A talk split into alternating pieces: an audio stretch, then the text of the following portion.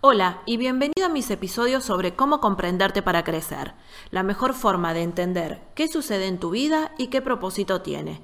Soy Verónica de San Martín, terapeuta holística y ayudo a personas adultas a mejorar sus vínculos, resolver los problemas que pueden tener con sus hijos o integrar síntomas corporales que incomodan su vida. Y en estos episodios estaré hablando sobre estos temas. ¿Te identificás con el problema de que tu pareja no te escucha y no sabes cómo resolverlo? ¿Crees que has intentado todo y que ya no hay salida posible?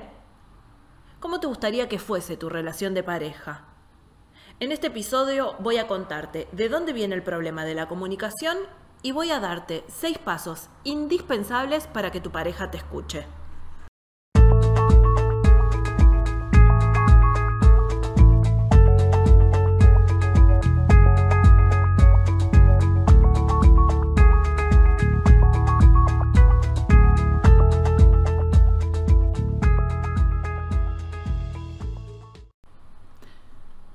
A menudo recibo en la consulta, sobre todo mujeres, que me comentan que sus parejas no las escuchan. Cuando llegamos a este punto, intuyo que la relación de pareja está ya muy deteriorada y que no solo es por este problema de la comunicación o de la escucha. Lo primero que suelo preguntarle a mis consultantes es, ¿cuán responsable crees que sos de esta cuestión? En general voy a usar el término femenino como generalización, pero por esto que les decía, que en mi consulta la mayoría son mujeres. Y la mayoría no quiere responsabilizarse. Cree que esto es solo un problema de su compañero o de su compañera y tiramos la pelota afuera. En realidad esto no es así. Ambos han construido esta relación y por más que querramos echarle la culpa al otro, tenemos que asumir nuestra parte de responsabilidad. Entonces, aquí vamos con el primer paso fundamental, que es asumir la responsabilidad de que tenés que ver con esto. ¿A dónde te lleva asumir la responsabilidad? A poder cambiar la situación, porque parte del problema está en tus manos. Y créeme que si podés verlo así, tenés solucionado un 50% del problema. El otro 50% vas a poder solucionarlo con lo que voy a contarte ahora. Bien, es momento de pasar al segundo paso porque ya asumiste responsabilidad. El segundo paso también tiene que ver con asumir una responsabilidad, pero esta vez es asumir que si tu pareja no te escucha, vos tampoco podés escucharlo. Y ya sé que te estarás preguntando o estarás pensando, ahora voy a terminar teniendo la culpa yo. No, porque tranquila, esa no es la meta. Pero si tenemos estos problemas de escucha, es porque seguramente nosotras tampoco somos capaces de escucharlos a ellos. Cada uno trata de resguardar su posición y la relación se torna centrada en tener razón y ya no podemos interactuar con el otro. ¿Es verdad que el otro no nos escucha? Seguramente sí, pero también es verdad que nosotros no escuchamos al otro. Y esto puede ser un muy buen ejercicio, sumarle observar qué dicen otros de nosotros.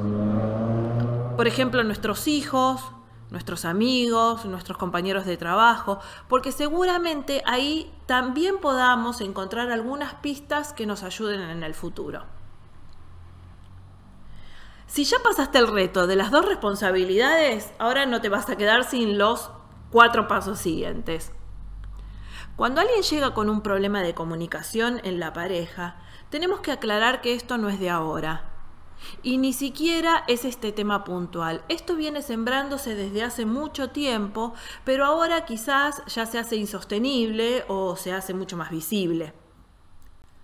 La dificultad se presenta no cuando detectamos que no nos escuchan o antes, sino que la dificultad la tenemos ahora, cuando empezamos a preguntarnos, y este es el tercer paso, si queremos observar cambios, tenemos que estar dispuestos a observar que no queremos movernos de nuestra razón. Para que el entorno cambie, tenemos que empezar por cambiar nosotros y buscar la inclusión del otro. Cuando discutimos queremos tener la razón, no queremos perder y entramos en una ceguera que no nos permite mirar a nuestra pareja e incluirlo. Podemos intentar por un momento dejar nuestra verdad de lado y también escuchar qué le pasa al otro. Escuchar, atentos, sin juzgar, sin elucubrar la respuesta correcta o exacta para rematar la cuestión. Si podemos tomarnos unos minutos para escuchar, quizás todo cambie. Quizás lleguemos a entender qué le pasa a mi pareja o al menos tener una mirada distinta que antes, algo que no conocía. El cuarto paso es, habla desde tu verdad y tus emociones. No le eches la culpa al otro. Cada vez que empezamos a discutir es muy común que digamos, porque vos me haces, porque vos me decís, porque vos tenés la culpa de que no nos comuniquemos o que no salgamos o, o lo que fuese. Para tener efectividad hay que cambiar la pelota de lado. En vez de vos me haces enojar, cambiarlo por cuando no podemos hablar, me enojo o me siento de esta manera. Entonces, de esta forma, lo que estamos haciendo es poner el foco en el evento, en la escena y no en la culpabilidad del otro. Además de que al mismo tiempo estoy adueñándome, me responsabilizo de mis emociones. Son mías y son válidas, pero no son por tu culpa. Si además de hablar de nuestra verdad y de nuestras emociones, le preguntamos, ¿y qué te pasa a vos? Y nos ofrecemos a escucharlo, a comprenderlo, cuanto podamos. Quizás al principio no sea un ejercicio fácil, pero si lo ejercitamos vamos a ver un cambio en el otro que se sentirá tenido en cuenta. Y quién sabe, en un tiempo la otra parte también lo haga con nosotros. El quinto paso es, revisa qué emociones hay detrás de la no comunicación. Seguramente detrás de mi pareja no me escucha hay otras emociones que nada tienen que ver con la escucha en sí misma. Pueden haber enojos, insatisfacción, apatía, dolor, tristeza. Y esto es muy importante que lo encontremos. Porque cuando las emociones no tienen un cauce y no son resueltas, se enquistan y ya después discutimos por cualquier cosa y no nos escuchamos en lo más mínimo. Si podemos buscar y, y, encontrar escenas, entonces ahí podemos accionar. Una vez que hayamos trabajado todos estos pasos, es indispensable integrar el sexto, que es pensar a futuro. ¿Cómo nos queremos sentir? ¿Cómo queremos que sea la comunicación en nuestra pareja? Y aquí estamos ante una gran dificultad, porque estamos muy acostumbrados a quejarnos, a decir que queremos comunicarnos, por ejemplo en este caso, pero no estamos dispuestos a hacer ningún tipo de cambio y esto no va a ser posible si queremos una relación diferente.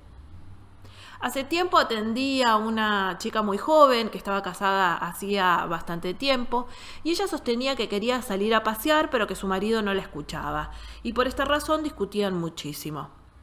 Lo que vimos es que en cada discusión salía esto de las salidas, pero siempre estaban enfocados como reproches. Claro, en esos momentos que discutían por dinero, por los hijos o por lo que fuese, en el medio salía el reclamo de la salida y el marido le ignoraba. Empezamos a ver qué pasaba si ella le proponía una salida un día, un fin de semana cualquiera, y lo que vimos es que ella se hacía todo un rollo mental de lo que él le iba a responder o cómo iba a actuar. Cuando ella lograba deshacerse del rollo mental, no se animaba a preguntarle. Daba tantas vueltas que terminaban peleando. Pero la propuesta ni salía, entonces él ni se enteraba. De a poco fuimos observando que esto era de ambos. Si ella no hablaba, él no iba a poder escucharla. Pero además yo le aseguraba que ella no lo escuchaba tampoco. La primera vez que se animó a invitarlo a salir con una propuesta, su marido no dijo que no, pero quiso proponer algunas condiciones. Y ella se enfureció de tal manera porque él no quería salir y demás. Le mostré la gran dificultad para escucharlo. ¿Qué quería decirle? No sabía. ¿Cuáles eran las condiciones? No sabía. ¿Habían podido negociar algo? Nada. La segunda vez que se animó ya fue distinto porque iba decidida a escuchar y probó la fórmula y empezó a hacerle preguntas. ¿Y a qué lugares te gustaría ir? Y el tema de su marido es que no le gustan los lugares con mucha gente. Entonces le propuso un fin de semana en un lugar medio alejado de la capital. Y ahí ella se dio cuenta que si habilitaba la escucha hacia él, la situación cambiaba por completo para los dos. Fíjense que la clave fue simplemente incluirlo. Por supuesto que hubo algunas preguntas y acuerdos más, y en el medio hubo muchísimos intentos fallidos. En general, cuando el otro habla, estamos muy, preocupados, pensando en que vamos a contestarle, porque queremos retrucarle o porque no queremos que se nos escape nada. En realidad, muchas veces estamos armando nuestro argumento para no perder pero si nos damos unos minutos para escuchar efectivamente al otro y en vez de buscar tener la razón, le preguntamos qué siente, qué le pasa, qué le gustaría, qué lo hace sentirse así o cómo lo podemos ayudar, entonces seguramente esto cambie mucho la dinámica vincular.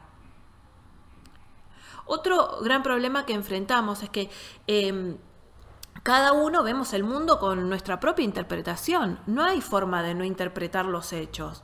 Y esto lo hacemos a través de nuestra experiencia de vida pasada. Entonces, el otro dice algo y nosotros interpretamos a nuestra manera. Y quizás no es lo que el otro quería decir o significar. Y también podríamos usar la pregunta, ¿es esto lo que me estás diciendo? para chequear que entendimos lo que el otro quiere expresar. Ese pedido hizo el gran cambio en la relación de esta pareja, pero en realidad lo que hizo fue el cambio, fue el empezar a escuchar al otro. Y esto no solo sucede en las relaciones de pareja, también está presente en las relaciones laborales, en las relaciones con nuestros hijos o con nuestros amigos y también presente en las relaciones de trabajo. Nos han criado a la mayoría de nosotros, eh, nos han eh, incentivado a callarnos, a no decir para no generar problemas, para no molestar. Y hemos hecho de eso un hábito. Por eso es que muchas veces no podemos comunicarnos efectivamente. Pero cuando hacemos el ejercicio de escuchar al otro, ya damos un paso hacia la comunicación efectiva. Y después comprobamos que no es tan difícil. Si querés tener acceso a mi material, podés visitar mi página web, veronicadesanmartin.com.ar, o si tenés alguna consulta que quieras que desarrollemos en los contenidos, podés escribirme a contacto arroba veronicadesanmartin.com.ar. Chao, hasta la próxima.